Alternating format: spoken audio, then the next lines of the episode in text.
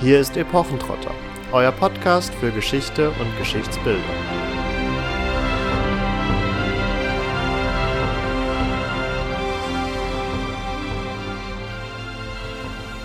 Hallo und herzlich willkommen zu einer neuen Folge Epochentrotter. Aufmerksame HörerInnen unseres Podcasts werden vielleicht schon erahnen, mit welchem Thema wir uns heute beschäftigen werden. Und auch den Gast, den wir uns heute wieder eingeladen haben, kennt der ein oder andere von euch bereits. Es ist Florian von Forgotten Creatures, der sich und sein Projekt gleich auch noch etwas ausführlicher nochmal vorstellen wird für diejenigen, die es äh, noch nicht kennenlernen durften oder die vielleicht auch unsere Folge zum Aberglauben und zur niederen deutschen Mythologie noch nicht gehört haben. Aber um auf das Thema des heutigen Tages oder der heutigen Episode zu kommen, werden wir uns mit dem Einhorn beschäftigen, einem Fabelwesen, einem Wesen der höheren Mythologie, was zumindestens die westlichen Kulturkreise seit vielen Jahrhunderten und Jahrtausenden beschäftigt und auch in anderen Gegenden dieses Erdglobus immer wieder aufgetaucht ist. Also ein spannendes Tier, Wesen, das mit uns durch die Epochen trotten wird, wie Florian es im Vorgespräch schon so schön dargelegt hat. Und äh, damit übergebe ich auch dir direkt das Wort, um ja auch unsere HörerInnen nochmal genau begrüßen zu dürfen und dich nochmal vorzustellen.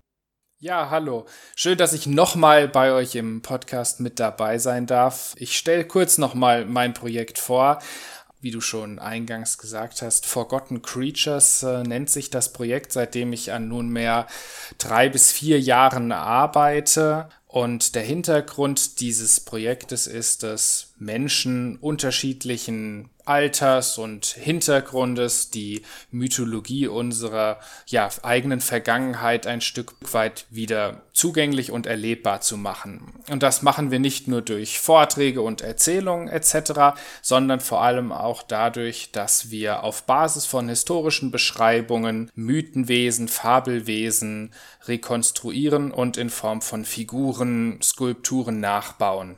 Dadurch konnten wir schon die ein oder andere Ausstellung auch in Museen platzieren und Exponate. Und insbesondere bei Wesenheiten wie den Hausgeistern, über die wir ja schon eine Folge aufgenommen haben, ist das ein zusätzlicher Gewinn, da es von diesen kaum bildliche Zeugnisse gibt. Gerade aus früheren Epochen wie dem Mittelalter liegen da, wenn dann, schriftliche Quellen vor. Und ähm, gerade für Museumsbesucher ist es natürlich immer schön, sich was anschauen zu können, irgendwie etwas in die Hand nehmen, berühren zu können, um sich damit auseinanderzusetzen. Und deswegen schlägt unser Projekt die Brücke zwischen Kunst und Kulturwissenschaft und versucht eben verschiedenste Mythenwesen in unserer heutigen Zeit begreifbar zu machen. Und da ist natürlich das, das Einhorn an, an vorderster Front ein Wesen, das äh, die meisten Menschen kennen, aber wahrscheinlich eher mit moderneren Ausprägungen assoziieren. Davon gibt es ja heutzutage eine ganze Menge, die aber vielleicht gar nicht so viel mit dem Ursprungseinhorn zu tun haben. Zumindest werden wir das, denke ich, heute herausfinden. Ja, eines von den bekannteren aktuellen Einhörnern ist sicherlich das aus äh, dem Animationsfilm Ich einfach unverbesserlich, wo die kleine äh, Adoptivtochter ähm, ein flauschiges Einhorn sieht auf einem Jahrmarkt und schreit, It's so fluffy, I'm gonna die! Was ich persönlich großartig finde und das hat letztendlich so ein Stück weit auch diesen Hype ausgelöst. Ein ja pummeliges, weißes Plüscheinhorn mit rosa Mähne und äh, Regenbogen und weiß ich nicht was ähm, zu verbinden mit Süßigkeiten und alles, was schön ist. Und das hat dann ja auch Formen wie äh, Torten mit Fondant und Zeug und war ähm, erhalten. Und ja, diejenigen, die vielleicht eher zu meiner Generation gehören, äh, die dürften auch natürlich das eher edle schmale letzte Einhorn kennen ähm, aus dem Film beziehungsweise aus dem Roman, verfilmt 1982. Und ja, es gibt aber eben hier so die Standardassoziation mit einem weißen Pferd und einem eher gedrehten Horn auf der Stirn dieses Pferdes. einer sehr schönen Mähne, das Fell so weiß-silbrig glänzend und eben ein edles oder pummeliges, süßes äh, Tierchen. Womit die beiden Pole schon aufgemacht wären, zwischen denen sich die moderne Rezeption bewegt. Und da spielen wir die Frage doch gleich an unseren Experten weiter. Die Ursprünge des Einhorns liegen die eher beim keksefressenden, auf Regenbogen galoppierenden Moppel-Einhörnern oder dann, oder dann doch eher vielleicht in der edleren Gestalt.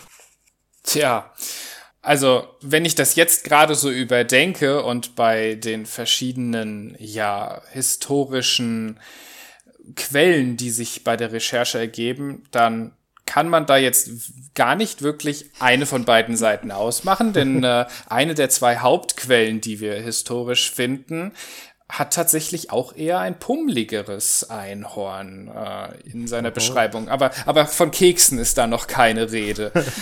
Und äh, generell, ja, tendiert ja unsere moderne Popkultur dazu, Dinge zu verniedlichen. Ähm, das ursprüngliche Einhorn war ein ehrfurchtsgebietendes Wesen, zwischenzeitlich äh, auch ziemlich streng oder auch gewaltvoll, so ist es überliefert, dass es Männer hassen sollte und mit seinem Horn auch aufzuspießen vermag.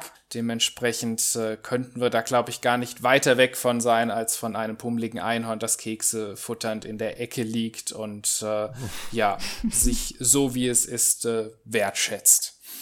Aber ich würde sagen, wir, wir steigen vielleicht ein und gehen wirklich mal ganz weit zurück an den Anfang, wo es quasi losging, die, die ersten Quellen, die wir überhaupt finden können, die das Einhorn tatsächlich erwähnen. Und letztlich müssen wir sagen, die, die Geschichte, die vor uns liegt, ist eigentlich eine ganz große Geschichte der Schreibfehler und Missverständnisse. Denn all das, was das Einhorn in seiner jahrtausendelangen Rezeption ausmacht, basiert letzten Endes, ohne allzu viel vorwegnehmen zu wollen, auf Fehlern. Ist ein bisschen tragisch, aber tragische Geschichten sind ja auch beliebt. Insofern schauen wir mal, wie das auch bei den Leuten ankommt, die heute das Einhorn vielleicht noch noch mögen und wertschätzen, wie, wenn wir darüber gesprochen haben, äh, die, die Rezeption danach aussieht. Wenn wir zurückgehen ist das Spannende, dass in der griechischen und römischen Mythologie es keine Einhörner gibt. In diese Zeit fallen aber so die ersten Berichte und da gibt es zwei Hauptquellen. Das sind einmal, also es sind beides tatsächlich Berichte, die aus Indien stammen. Da haben wir etwa um 400 vor Christus die Indika des Leibarztes und Geschichtsschreibers die Namen sind natürlich schon immer irgendwie schwierig. Ketesias, ich würde mal sagen, man spricht ihn Ketesias aus. Äh, und der war eben der Geschichtsschreiber des persischen Großkönigs Artaxerxes II. Und der hat ein Werk geschrieben, die Indika. Es gibt ganz viele verschiedene Werke, die sich mit Indien befassen und in diesem Zeitraum und dann auch später entstanden sind. Das Problem ist, Ctesias war selbst nie in Indien. Zumindest geht das äh, aus äh, seinen Schriften hervor und wird heute allgemein so beschrieben. Und er schreibt aber von zugetragenen Geschichten über dieses Land und berichtet von einem eselähnlichen Pferd von weißer Farbe, das in Indien beziehungsweise im asiatischen Raum vorkommen soll. Es habe einen roten Kopf, blaue Augen und trägt eben das namensgebende Horn auf der Stirn.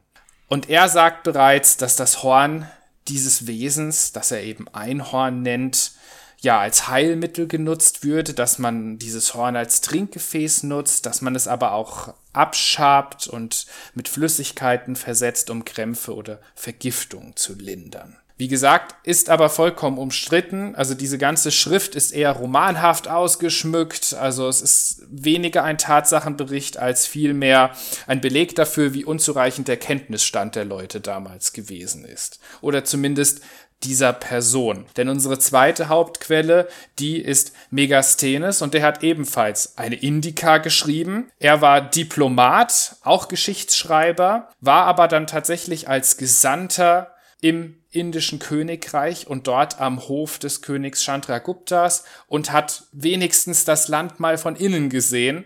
Also seinen Überlieferungen, seinen Geschichten kann man wahrscheinlich noch ein Stückchen mehr Realitätsnähe zuschreiben. Zumindest wird sein Werk eben als ein bedeutendes frühes ethnografisches Werk angesehen. Und der beschreibt ebenfalls ein Wesen, etwa, wir haben da keinen gen genauen Zeitraum, das liegt so 350, zwischen 350 und 290 vor Christus, ist also ein bisschen jünger als die Indika von Xias, so. Und ähm, Megasthenes beschreibt dieses Wesen ebenfalls von der Größe eines ausgewachsenen Pferdes, sagt aber, dass es Elefantenfüße habe und den Schwanz eines Schweines. Und zwischen den Augen habe es ein Horn von schwarzer Farbe. Und das klingt jetzt gar nicht so wie unser modernes Einhorn. Und da könnt ihr euch ja sicherlich schon vorstellen, bei welchem Tier wir da tatsächlich eher angekommen sind. Ja gut, jetzt mal unabhängig von der Position des Hornes, äh, eher ein Nashorn mit den Elefantenfüßen und dem Schweineschwanz. Genau, also man muss sich ja vorstellen, die Leute kannten damals noch nicht unbedingt Nashörner. Das fing erst so zu der Zeit an, dass die dann auch mal ihren Weg, sowohl aus Afrika wie auch aus Indien, ins griechische, römische Reich fanden. Und das sind tatsächlich, kann man heute so sagen, die ersten Beschreibungen von indischen Nashörnern. Das indische Panzernashorn hat tatsächlich auch nur ein Horn. Das sitzt jetzt nicht wirklich auf der Stirn zwischen den Augen. Das ist so ein bisschen weiter unten, aber ich finde die, die Beschreibung mit Elefantenfüßen und dem Schweineschwanz, die, die trifft es doch tatsächlich ganz gut. Und dieser Megasthenes beschreibt dieses Wesen auch als friedfertig, sanft und die Einsamkeit liebend, aber eben auch von ganz furchtbarer Wildheit gegen seinesgleichen, weswegen es eben die, die Einsamkeit sucht und auch soll es eine ganz misstönende laute Stimme haben. Also eigentlich gar nichts, was mit dem heutigen Bild des Einhorns zusammenpasst. Da sind wir eher bei Kitesias, der eben, ja, da doch eine etwas pferdeähnlichere Gestalt beschreibt. Und das sind eigentlich unsere beiden Hauptquellen, die frühesten Quellen, die auf das Einhorn sozusagen hindeuten, dieses Einhorn benennen. Und was wir im Laufe der Geschichte ganz oft haben, alles, was jetzt danach kommt, bezieht sich auf diese beiden Texte. Also sämtliche antike Gelehrte, die jetzt ebenfalls anfingen, darüber zu schreiben, also Aristoteles, Plinius der Ältere und diverse andere, die beziehen sich entweder auf Ketesias oder auf Megasthenes oder auf beide und werfen jetzt beide Quellen zusammen und fangen an, die auch wild untereinander zu mischen.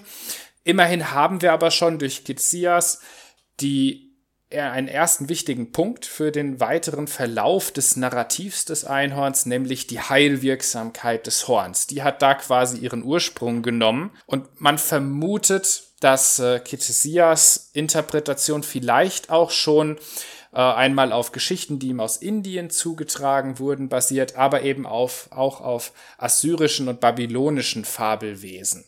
Denn, wie gesagt, in der griechischen und römischen Mythologie finden wir eigentlich kein Einhorn. Da gibt es hirschartige hm. Wesen, da soll es auch ein Wesen geben, ein, ein hirschartiges Tier, das auch ein einziges Horn hat, das fächert aber oben wieder auf und passt von der gesamten Beschreibung und Funktion eigentlich gar nicht auf das Einhorn. Von daher können wir schon sagen, dass da die Einflüsse wahrscheinlich eher aus diesem ein Einhorn-Nashorn-Mythos stammen. Vielleicht als kleiner Exkurs zur Paläontologie. Es gibt einige Forscher, die gerade im Ende des 19., Anfang des 20. Jahrhunderts davon ausgingen, dass äh, das Elasmotherium, also ein Urzeitsäugetier, ein Vorverwandter der heutigen Nashörner, der der Ursprung der Einhornsage sein könnte, weil man nachwies, dass womöglich das Aussterben des Elasmotheriums in die Zeit der ersten Menschen, der ersten Homo sapiens fiel. Und da hat man sehr schnell die Idee gehabt, Mensch, das kann doch in das kollektive Bewusstsein der Menschheit eingegangen sein, die Geschichten von diesem großen Wesen mit dem gewaltigen Horn, denn das Elasmotherium hatte tatsächlich ein riesiges Horn vorne, aber eben auch wie das Panzernashorn nicht genau zwischen den Augen, sondern schon eher so ein bisschen weiter unten. ist jetzt aber heute keine These mehr, die sonderlich häufig im Raum steht, denn das würde voraussetzen, dass es eine ungebrochene Erzähltradition dieser ersten Menschen, die dieses Wesen noch gesehen haben, zu denen, die dann die ersten Verschriftlichungen gemacht haben, gegeben hat. Und das ist vergleichsweise unwahrscheinlich. Zumindest haben wir dafür keine Belege, weswegen wir das Elasmoterium jetzt dann auch erstmal außen vor lassen, denn wir haben mit den beiden Indikas schon eine ganze Menge anderer Beschreibungen, die jetzt die Grundlage, den Grundstoff für die Geschichte vom Einhorn bilden. Um das dann nochmal kurz auf den Punkt diesbezüglich zu bringen, wir reden oder wir würden von einer Erzähltradition sprechen, die vermutlich so über sechs oder achttausend Jahre angehalten haben dürfte, wenn nicht sogar noch länger. Ja, das ist schwierig. Wobei ich, äh, es gibt äh, rezente Studien, die im Prinzip sowas wie eine phylogenetische Analyse, was wir mit Tierarten im biologischen Bereich machen, was wir mit Genen machen können, wo wir Stammbäume erzeugen, die das auch mit Erzähltraditionen tun. Mhm. Und äh, das ist jetzt ein kleiner Exkurs und hat nichts mit dem Einhorn zu tun, kann aber vielleicht ganz spannend sein, das zu erwähnen. Tatsächlich gibt es da Studien, die bestimmte Erzählmuster oder bestimmte Märchengrundtypen genommen haben und die unter verschiedenen Sprachgruppen auf der Welt verglichen haben. Und die sind zum Ergebnis unter anderem gekommen, dass bestimmte Erzählmuster schon auf die Bronzezeit zurückzudatieren sind. Mhm ist natürlich, das sind einzelne Publikationen und das steht natürlich immer im wissenschaftlichen Disput. Da gibt es immer wieder Leute, die widersprechen. Und äh, naja, man kann das jetzt nicht mit hundertprozentiger Gewissheit sagen, aber es scheint schon so zu sein, dass es gewisse Grundnarrative gibt, die sich in der Erzähltradition wirklich über einige tausend Jahre gehalten haben könnten. Also es ist nicht ganz unwahrscheinlich, dass das vielleicht auch mit so einem einhornartigen Wesen verbunden sein könnte, aber es gibt kaum wirkliche Indizien dafür. Zumal wir dann ganz schnell dabei sind, dass alte babylonische Darstellungen von Rindern oder rinderartigen, hirschartigen Wesen, aber auch diverse Steinzeitmalereien, die sind ja von der Seite gezeichnet in der Regel. Und da haben wir schon das Problem, dass auch zwei gehörnte Tiere da in der Regel mit einem Horn dargestellt werden.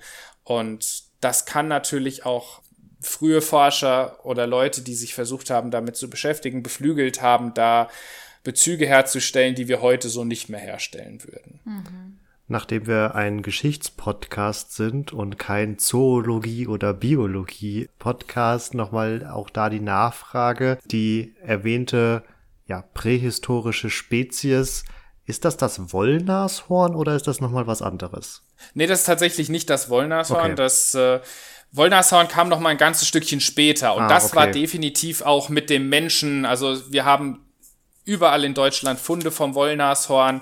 Das fällt dann tatsächlich auch mit dem Aussterben in die Zeit, wo der Mensch dann tatsächlich sehr aktiv war, noch in die Zeit mit dem Höhlenbären etc. zusammen und da finden wir wirklich eine ganze Menge Funde. Das Elasmoterium war ein ganzes Stückchen früher, quasi das Urnashorn, okay. wenn wir so wollen. Dann möchte ich meine Aussage bezüglich 6.000 bis 8.000 Jahre Erzähltradition nochmal zurückziehen und weiter ausdehnen, weil ich jetzt zugegebenermaßen erstmal an das Wollnashorn und, äh, sage ich mal, so die absolut letzten Ausläufer der Eiszeit gedacht habe.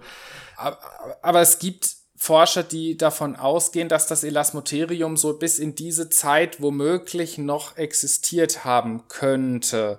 Aber das, da sind wir schon auf einem sehr schwammigen Bereich. Mhm. Ähm, und ich bin selbst kein Paläontologe, deswegen möchte ich mich da auch gar nicht noch zu weiteren Aussagen äh, bezüglich des genauen Vorkommens und Überschneidungen hinreißen lassen sehr sympathisch, wenn ähnlich wie die Historiker auch die Biologen, also in deinem Fall ganz konkret, die, Aus die Ausrede in Anführungsstrichen pflegen, das ist nicht mein Spezialgebiet. es ist unter Historikern auch äh, recht beliebt, wenn man dann in Jahrhunderte vordringt, mit denen man sich vielleicht nicht so beschäftigt hat.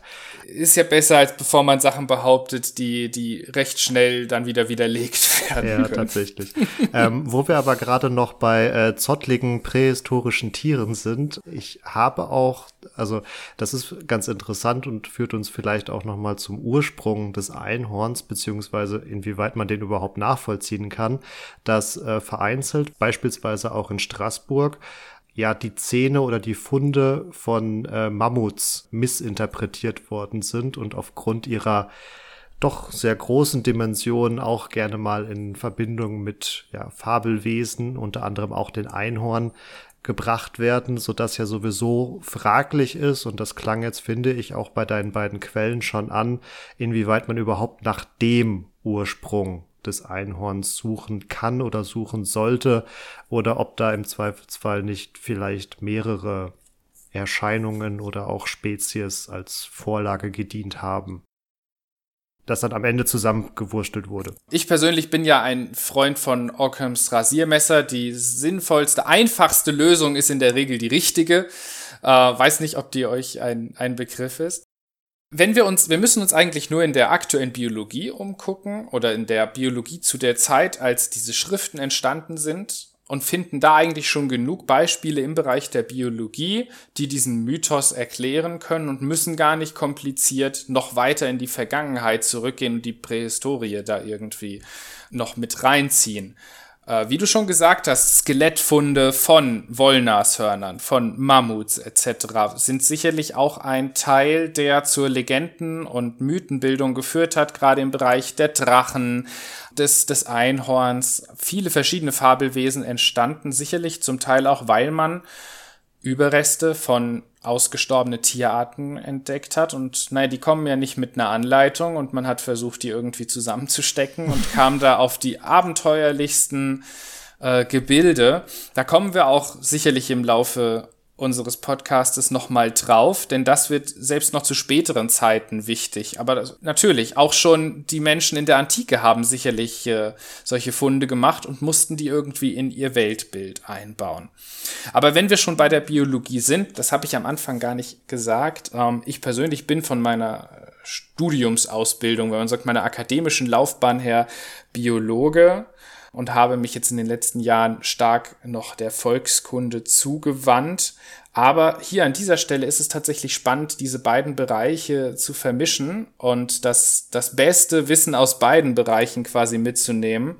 Denn wir haben neben den Skeletten und Fossilfunden ja auch noch andere. Zum Beispiel Narwalzähne.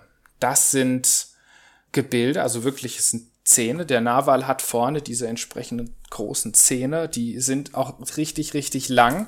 Und immer wieder haben Menschen die im Meer gefunden und die waren letzten Endes auch ein Handelsmittel und haben auch den, den, die Vorstellung eines Hornes beflügelt. Man musste ja niemandem erzählen, dass man die aus dem Wasser gefunden hat. Und als sich das immer mehr rumsprach, war es eben ein Wassereinhorn von dem die stammten. Aber damit greifen wir eigentlich schon ein Stückchen zu weit nach vorne. Mhm. Denn da fallen wir schon in, in, in den Mittelalterbereich, als das Ganze dann so richtig losging und äh, ja, zu einem ausgemachten Handelsgeschäft wurde. Aber neben den Narwalzähnen, die eine Inspiration für den Einhorn-Mythos sein können und eben den Fossilien, haben wir tatsächlich auch Antilopenhörner. Es gibt in Afrika die Oryx-Antilopen, die haben echt gewaltige Hörner, könnten genauso gut Einhornhörner sein und wurden sicher auch zeitweilig als solche verkauft. Und selbst bei unseren regionaleren Ziegenartigen haben wir es tatsächlich so, dass hin und wieder durch Mutationen es dazu kommen kann, dass ein Horn verkümmert und eines dann eben stehen bleibt oder auch sich verwächst und dadurch sieht das vielleicht auch so aus wie ein Einhorn. Dementsprechend beschreiben auch manche Schriften das Einhorn eher als ziegenartig. Und das Spannende ist, dass äh, das andere Horn, das dann so verkümmert, das bildet dann meistens so einen kleinen Knoten unterhalb des Horns. Und das hat man später dann auch ab, aufgegriffen und ab dem 12. Jahrhundert davon gesprochen, dass ein Einhorn nicht nur das Horn trägt, sondern auch noch einen sogenannten Karfunkelstein, den man ebenfalls heilmächtige Wirkung zugesprochen hat. Und das könnte man biologisch mit dieser Verformung von zwei Hörnern erklären, wo eines eben verkümmert als, als Knolle quasi auf dem Kopf und das andere Horn entsprechend stehen bleibt. Aber bevor wir da weiter drauf eingehen und uns eigentlich schon mitten im Mittelalter befinden, würde ich sagen, gehen wir noch mal so an den Übergang von der Antike zum Mittelalter.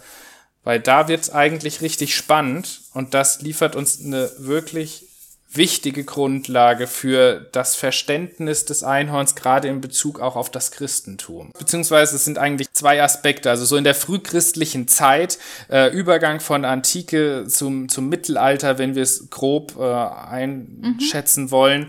Da haben wir zwei eigentlich wirklich ganz spannende Bereiche und ich würde sagen, wir fangen mal mit der Bibel an. Denn heute wird das noch ganz, ganz oft erzählt. In der Bibel käme achtmal das äh, Einhorn vor und das wäre ja ein untröstlicher Beleg dafür, dass es das Einhorn mal gegeben hätte. Ich habe im Zuge der Recherche mir sogar noch ein paar Podcasts oder Videos angeschaut und da gibt es tatsächlich das ist jetzt kein Kriterium, aber ich habe tatsächlich so ein paar amerikanische Prediger gesehen, die davon gesprochen haben, dass das Einhorn doch schließlich in der Bibel stände, dementsprechend müsse es das doch mal gegeben haben. Blöd nur, dass es schon im 18. Jahrhundert widerlegt wurde. Und wenn wir dem Ganzen auf die, die Ursprünge zurückgehen, finden wir in den Ursprungstexten, die bekannt sind zur Bibel, das Wort Reem. Das hebräische Wort steht für Büffel. So könnte man es übersetzen. Das Problem ist, dass dieses Wort Reem, das wurde dann eben zunächst mal ins Griechische übersetzt von den ersten Übersetzern der Bibel und da haben sie dann das Wort Monoceros benutzt. Oder auch dann später, als man es dann in der Vulgata zum Beispiel ins Lateinische übersetzt hat, kam man zum Rhinoceros oder Monoceros. Und da wissen wir eigentlich schon direkt Bescheid, es ging um das Nashorn. Also, beziehungsweise da haben sie schon den ersten Fehler gemacht und haben den Büffel quasi zum Nashorn gemacht, wenn man so will. Das war schon ein erster Übertragungsfehler, wenn man so will. Und dann kam unser lieber Herr Luther und Luther las Rhinoceros und Monoceros und dachte sich, Mensch, das ist das Einhorn. Und nur weil Luther in seiner Übersetzung der Bibel das Einhorn ins Spiel gebracht hat, wurde das so weiter tradiert und deswegen glaubten dann wirklich bis ins 18. Jahrhundert Leute, dass in der Bibel das Einhorn belegt ist und eben erst dort im 18. Jahrhundert hat dann jemand Findiges bemerkt, wenn man die Übersetzung vergleicht, dass das eigentlich vielleicht nicht die beste Übersetzung ist. Aber das war egal, das Narrativ war gebildet und dementsprechend glauben das auch heute Leute noch. Mhm. Also der ja, Grund dafür, dass von einem Büffel dann als Monokeros oder Rhinoceros äh, gesprochen wird, liegt ja letztendlich wieder in diesen ähm, Wandmalereien oder Reliefdarstellungen, genau. die eben normalerweise Tiere seitlich darstellen und äh, der Büffel beziehungsweise Auerochse dann eben nur ein Horn ja. hat und ja, hier quasi dann eben Pate steht und als ein hörniges Wesen Eingang in die Bibel findet und dann am Ende als Unikornis auch irgendwo auftaucht und dann ja ist der Weg natürlich zum Unicorn und Einhorn äh, sehr sehr gut bereitet. und letztlich unsere antiken Philosophen, Schriftsteller und Schriftgelehrte, die haben eben diesen Weg bereitet, die haben die ursprünglichen Varianten von Kezias und Megasthenes genommen, ah, also wie gesagt, ich habe ja schon erwähnt, Aristoteles, Plinius der Ältere etc., haben das immer weiter tradiert, es sind auch immer wieder Elemente hinzugekommen. Und dann zu etwa 200 nach Christus, beziehungsweise eigentlich schon ab dem zweiten Jahrhundert nach Christus entstand eigentlich mit die bedeutendste Schrift für das Einhorn, nämlich der Physiologos. Da kann man nicht, berichtige mich, wenn das, wenn, wenn man das anders sagen muss, da hat man nicht wirklich einen Autor. Es wird unter anderem durchaus auch Aristoteles zugeschrieben in Teilen, aber auch diversen anderen Gelehrten. Mhm. Und der ursprüngliche Physiologos hatte 48 Kapitel und hat im Prinzip Pflanzen, Steine und Tiere beschrieben und die dann aber auch im Laufe seiner Überarbeitung immer stärker in das christliche Heilsgeschehen als Allegorien eingebettet. Also verschiedenen Gesteinen, Tieren, aber auch Pflanzen wurden bestimmte Wirkungen und bestimmte christliche Eigenschaften zugeordnet. Und das war ein absoluter Kassenschlager, kann man sagen. Der war im christlichen Orient, im mittelalterlichen Europa verbreitet, wurde in Dutzende Sprachen übersetzt oder zumindest in viele Sprachen übersetzt. Und äh, so gab es ihn dann auch später im, im Mittelhochdeutschen etc. Und dann wurde er eben weitergetragen. Und hier drin finden wir jetzt den Hinweis, dass das Einhorn ein boxähnliches Wesen ist. Da ist es eben nicht mal unbedingt pferdeähnlich, sondern ähnelt wohl einem Bock. Und wir finden die Geschichte, dass ein Einhorn nur gefangen werden kann, wenn man eine keusche Jungfrau hat, die sich in die Nähe des Einhorns begibt. Und das Einhorn fühlt sich von der Reinheit der Jungfrau angezogen und kommt dann zur Jungfrau und legt den Kopf in den Schoß. Und dann können die Männer quasi aus dem Wald kommen und zuschlagen und das Einhorn dann mitnehmen, wohin immer sie es mitnehmen wollen. Und das hat schon ja diese, diese christliche Allegorie. Also letztlich wird das Einhorn ein Stück weit mit, mit Jesus gleichgesetzt. Jesus, der aus dem Schoß der Mutter Maria kommt und das Einhorn quasi als Jesus, der in den Schoß der Mutter zurückkehrt, also von der keuschen Jungfräulichkeit äh, angezogen wird. Das große Problem ist, das ist eine wunderschöne Geschichte und das war wirklich ausschlaggebend. Das fanden scheinbar alle faszinierend und toll und das sollte eigentlich für die kommenden zwei Jahrtausende, wenn man so will, die christliche Symbolik ja durchziehen. Aber das Problem ist, dass das ein absoluter Verständnis- und Übersetzungsfehler ist. Diese ganze Jagdgeschichte. Und wenn wir uns da den Hintergrund anschauen, kommen wir wieder nach Indien. Denn es gibt eine altindische Geschichte von einem Einsiedler namens Eskasringa. Und dieser, e also Ekasringa. Und Ekasringa ist wohl das altindische Wort für Einhorn. Und da muss man dazu sagen, das Nashorn, das es ja in Indien gibt, ist ein typisches Sinnbild im Buddhismus, das für Tugendhaftigkeit und äh, Reinheit steht. Und es gibt diese alte Geschichte, wenn wir die jetzt kurz zusammenfassen, geht es eben um einen alten Einsiedler, der Prinz Einhorn, wenn man so will, und der lebt eben zurückgezogen in der Wildnis und eine Königstochter macht sich auf, bezirzt und betört diesen alten Einsiedler und mit dieser List schafft sie es, ihn in den Palast ihres Vaters zu bringen. Und der möchte dann, dass dieser Prinz Einhorn, dieser alte Einsiedler, mittels seiner Zauberkraft das Land von einer ganz schrecklichen Dürre, ja, befreien soll. Also hier gibt's überhaupt kein Einhorn. Wir haben halt leider nur diesen alten Einsiedler, der Einhorn heißt. Und irgendwie ist es dann beim Schreiben des Physiologos so gekommen, dass man statt dem Einsiedler namens Einhorn vom Einhorn schrieb, das sozusagen von der keuschen Königstochter an den Hof gebracht wurde, wenn man so will. Ja, und schwupps hatten wir die Geschichte vom Fabelwesen Einhorn, das nur durch eine Jungfrau gefangen werden kann und haben damit ein Narrativ geschaffen, das ja fast Jahrtausende lang eigentlich das gesamte Geschichtsbild und die Vorstellung des Einhorns nachhaltig geprägt hat, obwohl es keinerlei tatsächliche Grundlage hatte. Es basierte nicht mal auf den vorangegangenen großen Quellen des Einhorns, sondern nur darauf, dass jemand etwas falsch abgeschrieben hat. Ja, und dass etwas äh, mit christlicher Symbolik zusammengebracht wird, wenn das auch noch so schön passt, ist auch kein Einzelfall. Also das haben wir durchaus öfter und hier drängt sich ja wirklich auf. Also Maria, Mutter Gottes, als die Jungfrau, die keusch und rein ist, die unbefleckt empfängt, was Gott ihr gibt. Und dann natürlich das Einhorn, das mit Christus gleichgesetzt wird, der, wie du schön gesagt hast, aus ihrem Schoß in ihren Schoß zurückkehrt.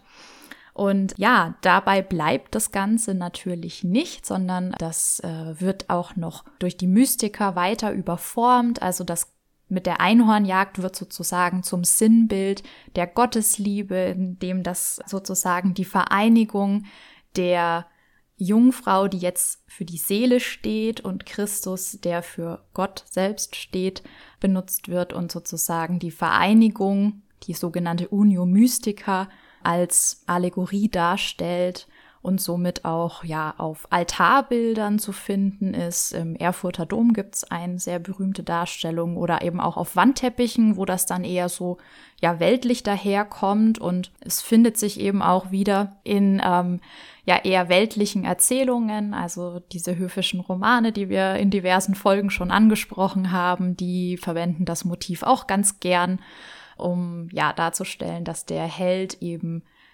es fertigbringen kann, dieses besondere Wesen zu fangen. Ähm, es geht nicht unbedingt immer gut.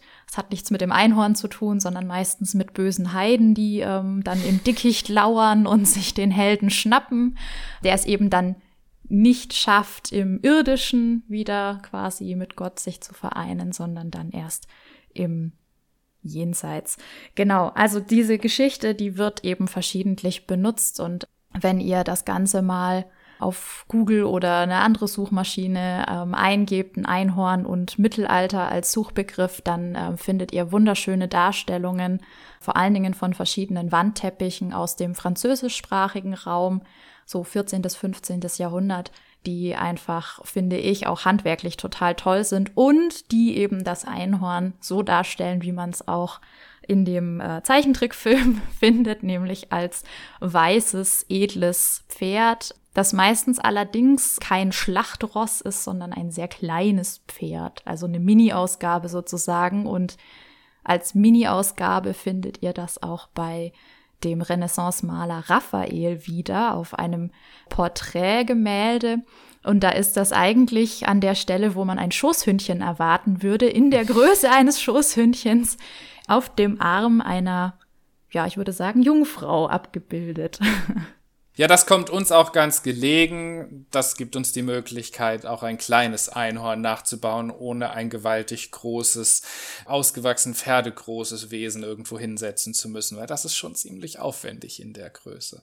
Also wir haben schon die ersten Dinge eingekauft. Vielleicht, wenn der Podcast erscheint, vielleicht ist es dann schon fertig. Ich werde auf jeden Fall, sobald es fertig ist, Bilder nachreichen dann äh, kann man auch das, das eher boxartig orientiert. Also es geht eher so in die Richtung des Physiologos wahrscheinlich. Wobei ich das auch hier spannend finde. Der Physiologos ist eigentlich der einflussreichste Band auf die Geschichte des Einhorns. Dort wird es aber eher als boxartig beschrieben und trotzdem ist es dann aber die Pferdedarstellung, die im Mittelalter dominant wird und dann eigentlich alleine vorherrschend ist. Sämtliche andere Interpretationen fallen da eigentlich dann hinten runter. Vielleicht einfach, weil man mit einem Pferd auch am Hofe andere Tugenden assoziiert hat als mit einer Ziege. Könnte ich mir vorstellen. Bliebe nur noch die Frage, nachdem das Einhorn nun christlich aufgeladen wurde und damit für das europäische Mittelalter salonfähig gemacht wurde, um es mal plakativ zu formulieren. Wo kriegen wir denn jetzt unsere Einhornhörner her, um auch zu zeigen, dass wir womöglich ein Einhorn im Schoß unserer Jungfrau gefangen haben? Genau, also letztlich, äh, wobei wir auch die Frage stellen müssen, warum? Warum brauchen wir jetzt dieses Einhorn? Und da kommen wir eben wieder auf die ganz alten Schriften zurück und die Heilfähigkeit. Also nicht nur, dass das Einhorn ein, ein Wesen von gar christlich-göttlicher Reinheit ist, nein, es kann eben auch Wunden heilen, vor allem Gifte und Krankheiten heilen. Und dazu kann das Horn auch noch am Körper dran sein, am Kopf. Also es ist dann geschrieben, dass es nur mit dem Horn das eine Speise oder ein Tümpel, der vergiftet ist, berührt und daraufhin das Gift neutralisiert wird. Aber das führt natürlich dazu, dass plötzlich überall Hörner auftauchen, die nicht mehr am Einhorn hängen. Und ja, damit setzt auch ein entsprechender Handel ein. Und das ist eigentlich schon ziemlich bezeichnend für die Menschen, finde ich. Wir haben ein absolut christliches Symbol, das für Jesus steht, und dann fangen wir es und schlachten es aus, um damit Geld zu verdienen. Äh, das hat, haben scheinbar auch wenige Leute in Frage gestellt.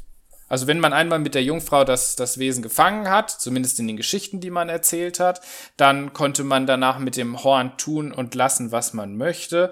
Und so entstand tatsächlich ein florierender Handel mit dem, was man eben als Einhornhorn den Menschen verkaufte. Und hier kommen tatsächlich auch die Skandinavier ins Spiel, weil die haben durch ihre ja, Nähe zum Meer und ihre viele Reisen immer wieder Narwalzähne gefunden und schnell festgestellt, dass man das den Festlandeuropäern doch wunderbar als Einhornhorn verkaufen konnte. Und die hatten ein ziemliches Monopol da drauf. Vielleicht kannst du mal kurz beschreiben für diejenigen, die es nicht unbedingt kennen, ähm, wie ein Narwal aussieht und äh, wie sein Zahn denn eigentlich gestaltet ist. Also der Narwalzahn als solcher sieht tatsächlich ziemlich genauso aus, wie man sich so ein Einhornhorn vorstellt. Vielleicht noch ein bisschen arg lang. Also der kann schon über einen Meter Länge haben. Fast schon anderthalb Meter Länge hat dieser, dieser Zahn und ist in sich auch noch gedreht. Also wirklich diese klassische Einhornhorn-Vorstellung in sehr, sehr lang. Und den konnte man natürlich auch wunderbar zersägen und dann aus diesen Zähnen Trinkgefäße zum Beispiel herstellen. Oder einzelne Hornscheiben oder Zahnscheiben, die dann in Amulette gefasst wurden. Also die Darreichungsformen waren wirklich mannigfaltig. Von Pulver über Talismane bis hin zu, zu Bechern, von denen man dann sagte, dass wenn man darin seinen Wein trinkt, dass eben man selbst nicht vergiftet werden kann was uns aber auch zu der Frage führt, ob jetzt der Narwalzahn zufällig aussieht wie ein Einhornhorn oder ob er vielleicht auch die Vorlage gebildet hat. Ja, und da haben wir natürlich das Problem, das, das Henne-Ei-Problem. Ja, also ich, genau.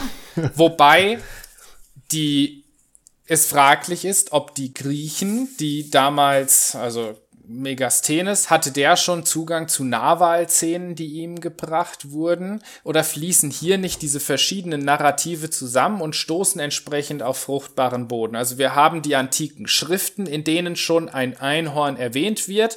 Dann haben wir den, den Physiologos als neuere Schrift, die das Ganze noch ein bisschen in christlichen Kontext drückt. Und dann kommen da noch Nordleute an, verkaufen uns so ein gewundenes Horn. Ich glaube, da fließen dann alle Dinge beisammen und man macht sich die Welt so, wie sie einem gefällt. Denn im Laufe der Jahrhunderte haben die Menschen ja dann irgendwann mitbekommen, dass das aus dem Norden importiert wird.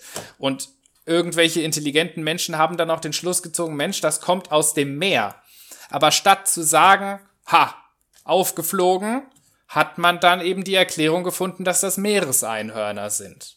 Und das auch noch so eine ganze Weile so geglaubt, beziehungsweise wir haben ja letztlich nur die schriftlichen Quellen. Was die Leute wirklich geglaubt haben, das steht ja auf einem anderen Blatt. Sicherlich wird es zu allen Zeiten Menschen gegeben haben, die da sehr vernünftig rangegangen sind, aber wir haben auch einen gewissen Teil in der Bevölkerung, die das Ganze geglaubt haben müssen, denn ansonsten hätte es diesen florierenden Handel nicht gegeben. Und das von Königshäusern bis auch später in die normale Bevölkerung. Denn das, was im Mittelalter mehr im höfischen Kontext begann, sickerte dann natürlich auch immer weiter in den Volksglauben hinein, so dass wir dann gerade in der frühen Neuzeit auch im allgemeinen Volk solche Tendenzen hatten, dass dort entsprechende, ja, Gegenstände verkauft wurden. Ähnlich zu horrenden Preisen wie auch Reliquien und andere Dinge. Genau, und an dieser Stelle, absolut im 12. Jahrhundert etwa, kommt dann zu dem Einhornhorn eben auch dieser Karfunkelstein hinzu, von dem ich ja bereits gesprochen habe. Der wird ebenfalls gemahlen und verkauft. Und ja, diese Vorstellung hält sich jetzt konstant in Europa. Die ersten Wunderkammern, also die Vorläufe von Museen kommen auf, in denen auch alle möglichen Absonderlichkeiten ausgestellt werden. Dazu gehören dann entsprechend auch Nahwahlzähne. Man versucht in irgendeiner Art und Weise das Einhorn in diese Ausstellungsräume zu bekommen. Und man sagte sogar, oder man sagt sogar der englischen Königin Maria Stuart nach, dass die auch immer einen Einhornhorn um den Hals getragen haben soll als Amulett, damit sie eben nicht Opfer von einem Giftanschlag werden konnte. Vor, vor der Enthauptung hat sie es dann nicht bewahrt, aber zumindest wurde sie scheinbar nicht vergiftet kann man folglich als Erfolg werten vielleicht. Wobei man jetzt zumindestens, glaube ich, den Hinweis noch einwerfen sollte, dass du äh, jetzt in den letzten drei Sätzen doch sehr durch die Jahrhunderte gesprungen Absolut. bist. Absolut. Also, wir, wir haben äh, das wirklich vom, vom Mittelalter über ja. die frühe Neuzeit bis ins 17. Jahrhundert. Also wir haben wirklich bis ins 18. Jahrhundert kann man fast schon sagen, diesen Zeitraum, in dem das nicht wirklich abnimmt. Mhm. In der Zeit fallen aber auch eine ganze Menge anderer Substanzen, Alraunen etc. pp., die in dieser Zeit gehandelt werden. Und es ist, glaube ich, wirklich ein Markt für allerhand magische Substanzen in Europa. Und gemahlenes Horn, also auch vor allen Dingen die armen Nashörner, ähm, ist ja nach wie vor auch äh, ein Kassenschlager in weiß nicht, Japan war es, glaube ich, bis Vietnam, heute ja. oder Vietnam, ja, also auf dem Schwarzmarkt natürlich nur. Von daher, ja, und später als, als das 18. Jahrhundert, also ich glaube im 19., verbessere mich Marvin, ähm, hat man ja auch Mumienpulver. Im 19. Ja. Im 19. Ja, genau. Und, und im frühen 20. Ja, also hat man immer wieder so die Tendenz, dass man irgendwelchen mythisch aufgeladenen Dingen einerseits so eine apotropäische, also eine unheilabwehrende Wirkung zuschreibt und aber auch eine Heilwirkung tatsächlich für alles Mögliche. Also es ist jetzt nicht so beschränkt auf einen bestimmten Bereich, so wenn du dir die Hand verbrennst, machst du eine Paste und drauf, sondern du hast irgendwas, ja, hier, äh, mach mal in dein, in dein Wasser mit rein und äh, alles wird wieder gut. Das finde ich immer ganz spannend. Also es hat nicht wirklich einen konkreten Bezug dann. Das stimmt. Bevor wir zur, zur, jetzt zum Übergang in die Neuzeit kommen, vielleicht noch ein schönes Beispiel aus dem 17. Jahrhundert, was diesen, diesen Drang des Vermarktens und äh, ja, des, des Ausbeutens des Einhorns quasi zeigt. Ähm, hier sogar dann direkt aus Deutschland. Im Harz gibt es oder gab es im 17. Jahrhundert sogenannte Zwergenlöcher, die hießen am Anfang noch so. Und dort drin fand man auch entsprechende Knochen vom Wollnashorn, vom Mammut etc. Und die Menschen kamen irgendwie auf diese Idee, Mensch, das könnte doch ein Einhorn sein. Sicherlich auch, weil sich das gut verkaufen ließ. Und das bemerkten dann natürlich auch andere Leute, da wurde berichtet etc. Und so kam der bekannte ja, Philosoph und Naturforscher Leibniz dann dorthin und hat sich das Ganze angeguckt. Ich meine, Leibniz ist uns ja heute noch ein Begriff. Es sind ja schließlich auch äh, einige Orte und äh, Forschungsstellen nach ihm benannt. Und der kam dorthin, schaute sich das Ganze an, grub selbst wohl ein wenig und hat dann auch so ein bisschen Knochen rekonstruiert und kam dann ebenfalls zur Erkenntnis, ja, es handelt sich hier tatsächlich um Einhörner. Und hat auch eine Skizze angefertigt und die dann in, wollte die dann publizieren diese Publikation ist erst posthum erschienen, aber er schuf eine schöne Skizze und auf der hat das Einhorn nur zwei Beine, weil das mit seinen Knochen, die er gefunden hat, irgendwie nicht ganz hinhaute mit vier Beinen. Stattdessen stellte er sich vor, dass äh, es zwei Vorderbeine gibt und hinten es wohl so eine Art Rad oder ähnliches gegeben haben müsste, auf der das Wesen dann sozusagen gerollt ist. Das klingt, ja, es gibt diese Zeichnung. Heute gibt es in dieser jetzt Einhornhöhle genannten Gegend tatsächlich auch eine Rekonstruktion davon. Die haben das nachgebaut. Und ja, also 1633 war das eben, dass äh, das quasi publiziert wurde. Und ähm, seitdem hält sich eben dieses Bild dort lokal und die Leute haben es eben im 17. Jahrhundert dann als Grundlage genommen, um weiter Knochen aus der Höhle herauszuholen, die zu verpulvern und Stücke davon zu verkaufen. Und das zeigt eigentlich ganz schön, dass äh, ja schon selbst noch im 17. Jahrhundert und dann in der darauf folgenden Zeit dieser äh, Volksglaube nicht wirklich abebbte und auch eher Vertreter äh, der Wissenschaft nicht ungeneigt waren, das zu glauben und da entsprechende Schlüsse zu ziehen. Ein, ein weiterer extremer Punkt in Anführungsstrichen des Einhornglaubens, auch im 17. Jahrhundert, ist ja auch der dänische Krönungsstuhl, auf dem unter anderem König Christian V. gekrönt wurde, der ja komplett aus Einhornhorn gebaut wurde. Also äh, da nochmal so wirklich ähm, vermutlich das mitgrößte Objekt geschaffen wurde, was wirklich nur aus diesem Material bestand oder zumindestens aus Materialien, die man äh, ja, die man damit in Verbindung gebracht haben. Und äh, bevor wir uns ganz aus dem Mittelalter und der frühen Neuzeit äh, verabschieden, finde ich ja auch noch ganz spannend, dass die Legende um das Einhorn und auch die Verwendung des Materials oder das, was man dafür gehalten hat. Ähm, das hatte Katharina ja auch schon aufgezeigt, sowohl im weltlichen als auch wirklich im religiösen Kontext ja Verwendung gefunden hat. Also ähm, wir haben bis heute einige ja Domschätze oder kirchliche Sammlungen, die noch Einhornhorn haben und wo es wirklich als Reliquie mit einer gewissen Verbindung zu Gott verehrt worden ist. Und gleichzeitig haben wir auch im Mittelalter dann schon viele weltliche Sammlungen. Dann später kommen die erwähnten Wunderkammern hinzu, wo auch ja Herrscher ein großes Interesse daran hatten oder es mehr oder weniger dann auch vor allen Dingen ab dem Spätmittelalter zum guten Ton gehörte, dass jeder Herrscher, der etwas auf sich hielt, auch so ein Einhornhorn hatte und damit natürlich dann das auch sicher zu tragen kam, was Katharina gesagt hat mit den Tugenden, aber auch, dass man äh, durch diesen Gegenstand wieder seine Verbindung zum Gottesgnadentum zeigen konnte, also ähm, sich selbst quasi durch den Besitz dieses Gegenstandes legitimieren konnte.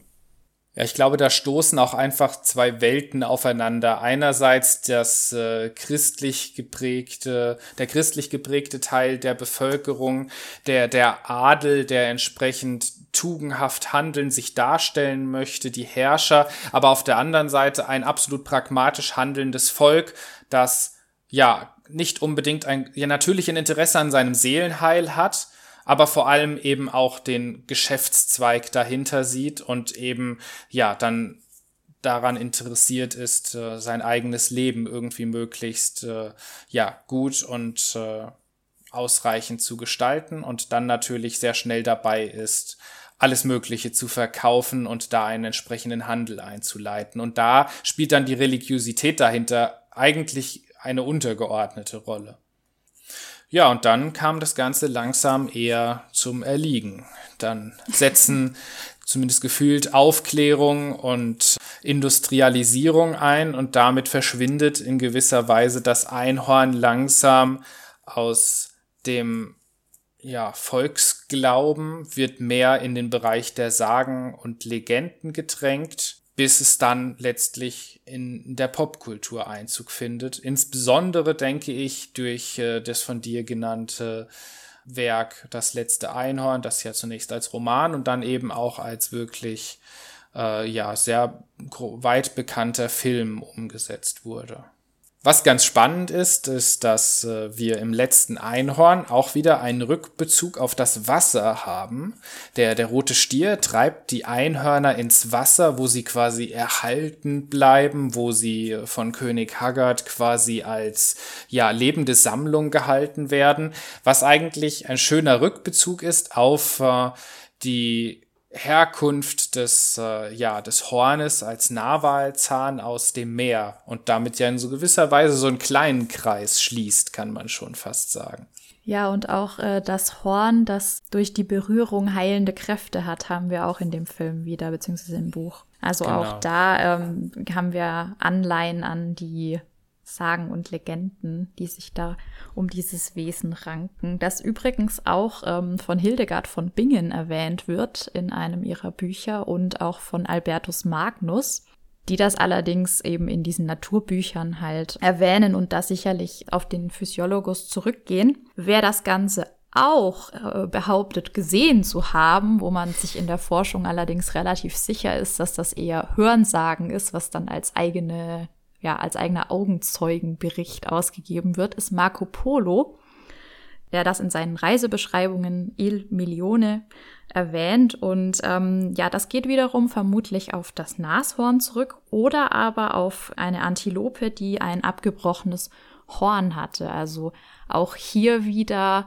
eher dann das elefantenfüßige Nashorn gemeint oder eben ja eine Antilope.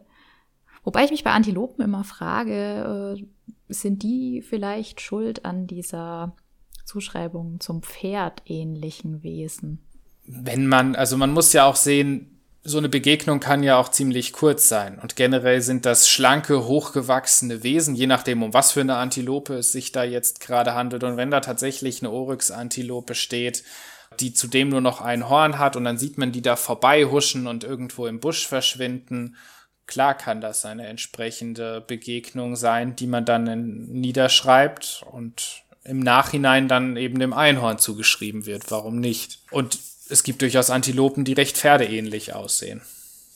Was mir gerade noch kam, wo wir über die moderne Rezeption äh, gesprochen haben, also ich würde jetzt sagen, oft ist natürlich das Einhorn vielleicht relativ geschlechtsneutral dargestellt, aber wenn man sich jetzt festlegen müsste, würde man vermutlich schon eher zu einer weiblichen Gestaltung tendieren. Auch im letzten Einhorn werden sie ja, also letztendlich auch durch die Verwandlung zu einer jungen Frau äh, als sehr weiblich beschrieben und das würde sich ja zumindestens äh, insoweit dann mit den griechischen Autoren decken. Decken, äh, das ist das Wort, das ich gesucht habe, äh, mit den griechischen Autoren decken, die das Einhorn als männerhassend oder wie hattest du es beschrieben? So wird das, wobei das schon mehr in die mittelalterliche Richtung okay. geht, dass das da aufkommt. Wobei ich sogar glaube gelesen zu haben, dass die ursprünglichen Interpretationen dahin gehen, dass die Einhörner tatsächlich männlich seien und dass erst eine relativ moderne Umschreibung ist, dass man sie als weibliche Wesen sieht. Man muss aber dazu sagen, es gibt einige Abbildungen vom Einhorn, die das Ganze durchaus auch eher monströser zeigen, wenn wir im antiken bis frühmittelalterlichen Rahmen sind.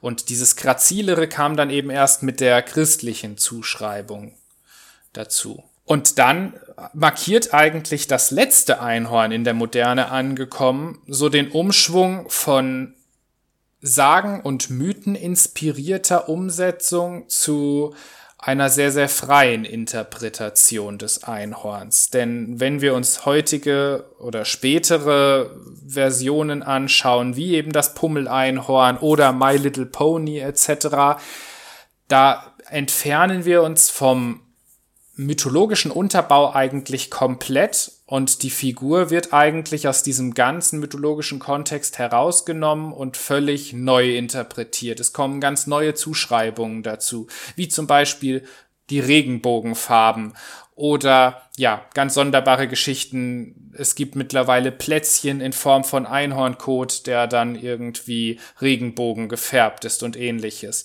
Das hat natürlich keinerlei Bewandtnis mit dem ursprünglichen Narrativ. Das sind bestimmte Dinge, die zwischendurch aufgekommen sind und dann eben in der heutigen Zeit auf äh, ja, Liebe gestoßen sind und sich so dann entsprechend weiter verbreitet haben, die aber in keiner Kontinuität zu den ursprünglichen Geschichten stehen. Das erleben wir aber eigentlich bei ganz vielen Fabelwesen, gerade mit dem Aufkommen von auch fantastischer Literatur, die zunächst, wie zum Beispiel bei Tolkien, sehr stark von Sagen und Mythen inspiriert ist, wenn wir das quasi so als Primärliteratur sehen wollen, wird aber die wiederum rezipiert in Sekundärliteratur, die dann aber nicht mehr die Sagen als Vorlage hat, sondern den Roman. Und damit entfernen wir uns immer weiter von dem eigentlichen Grundkern. Und so kann man sich das sicherlich auch beim Einhorn vorstellen. Und aus diesem schönen Pferd ist dann eben in der Moderne ein pummeliges, naschendes Wesen geworden, weil das die Zielgruppe besonders gut angesprochen hat, ohne dass das eben einen entsprechenden Anknüpfungspunkt in der Vergangenheit hatte. Außer, dass es vielleicht damit jetzt auch näher an das Nashorn heranrückt ja, wir sind mit den Kekse naschenden Einhörnern eingestiegen und äh, werden jetzt auch mit den Kekse naschenden Einhörnern diese Folge zu einem Ende bringen. Ähm, ich hoffe, es war für alle ZuhörerInnen nicht zu enttäuschend, dass das Einhorn vor allen Dingen aus Missverständnissen, Abschreibefehlern und ja auch Übersetzungsungenauigkeiten mehr oder weniger resultiert. Man weiß es nicht. Vielleicht begegnet dem einen oder anderen von euch ja noch das Einhorn. Das hängt sicherlich auch von eurer Jungfräulichkeit ab. Wir werden euch in den kommenden Tagen auf unseren Social Media Profilen auf jeden Fall noch einige äh, weitere Aspekte des Einhorn-Mythos vorstellen, denn ähm, es ist schon angeklungen, es gibt viele Sammlungen, viele historische Sammlungen, die behaupten, noch Überreste dieser magischen, mythischen Wesen zu haben. Und äh, das bietet sich ja dann doch immer sehr schön an. In diesem Sinne könnt ihr uns sehr gerne auf äh, Instagram und auf Facebook folgen. Solltet ihr kein Social Media haben, könnt ihr auch gerne auf unserer Webseite epochentrotter.de vorbeischauen. Da werden die entsprechenden Bilder und Social Media Posts dann immer im Anschluss quasi in einem gesammelten Blogpost nochmal zusammengestellt. Also da geht euch der Inhalt keinesfalls verloren. Ihr könnt auch Florian und sein Projekt Forgotten Creatures natürlich euch nochmal genauer anschauen. Auch er ist auf Instagram, Facebook zu finden, jeweils unter Forgotten Creatures und auf seiner Webseite forgottencreatures.de die wir euch allerdings auch nochmal alle in den Show Notes verlinken. Also da könnt ihr mit einem ganz einfachen Klick da mal vorbeischauen und äh, wenn euch das Thema weiter interessiert, legen wir euch natürlich auch nochmal unsere erste gemeinsame Folge ans Herz, wo wir uns mit dem deutschen Aberglauben beschäftigt haben, beziehungsweise haben Florian und seinem Team zu dem ganzen Thema auch schon ein Buch publiziert. Und nein, wir kriegen noch keine Provision dafür, dass wir es bewerben, aber äh, zumindest unsere Community fordert schon vehement Merchandise von Forgotten Creatures. äh, also vielleicht lässt sich das in Zukunft ja noch einrichten. Und äh, ja, lieber Florian, ganz herzlichen Dank, dass du wieder bei uns vorbeigeschaut hast. Und ja, es gibt noch viele mythische und mythologische Tiere Absolut. und Wesen, denen wir uns noch annehmen können. Also freuen wir uns auch, wenn du mal wieder bei uns vorbeischauen würdest. Sehr, sehr gerne. Vielen Dank für die Einladung und bis zum nächsten Mal. Macht's gut und bleibt gesund. Mir bleibt damit auch nur noch zu sagen, macht's gut. Wir hoffen, ihr hattet viel Spaß mit unserer heutigen Folge und schaltet auch zu unserer nächsten Episode ein. Bis zum nächsten Mal. Ciao, ciao.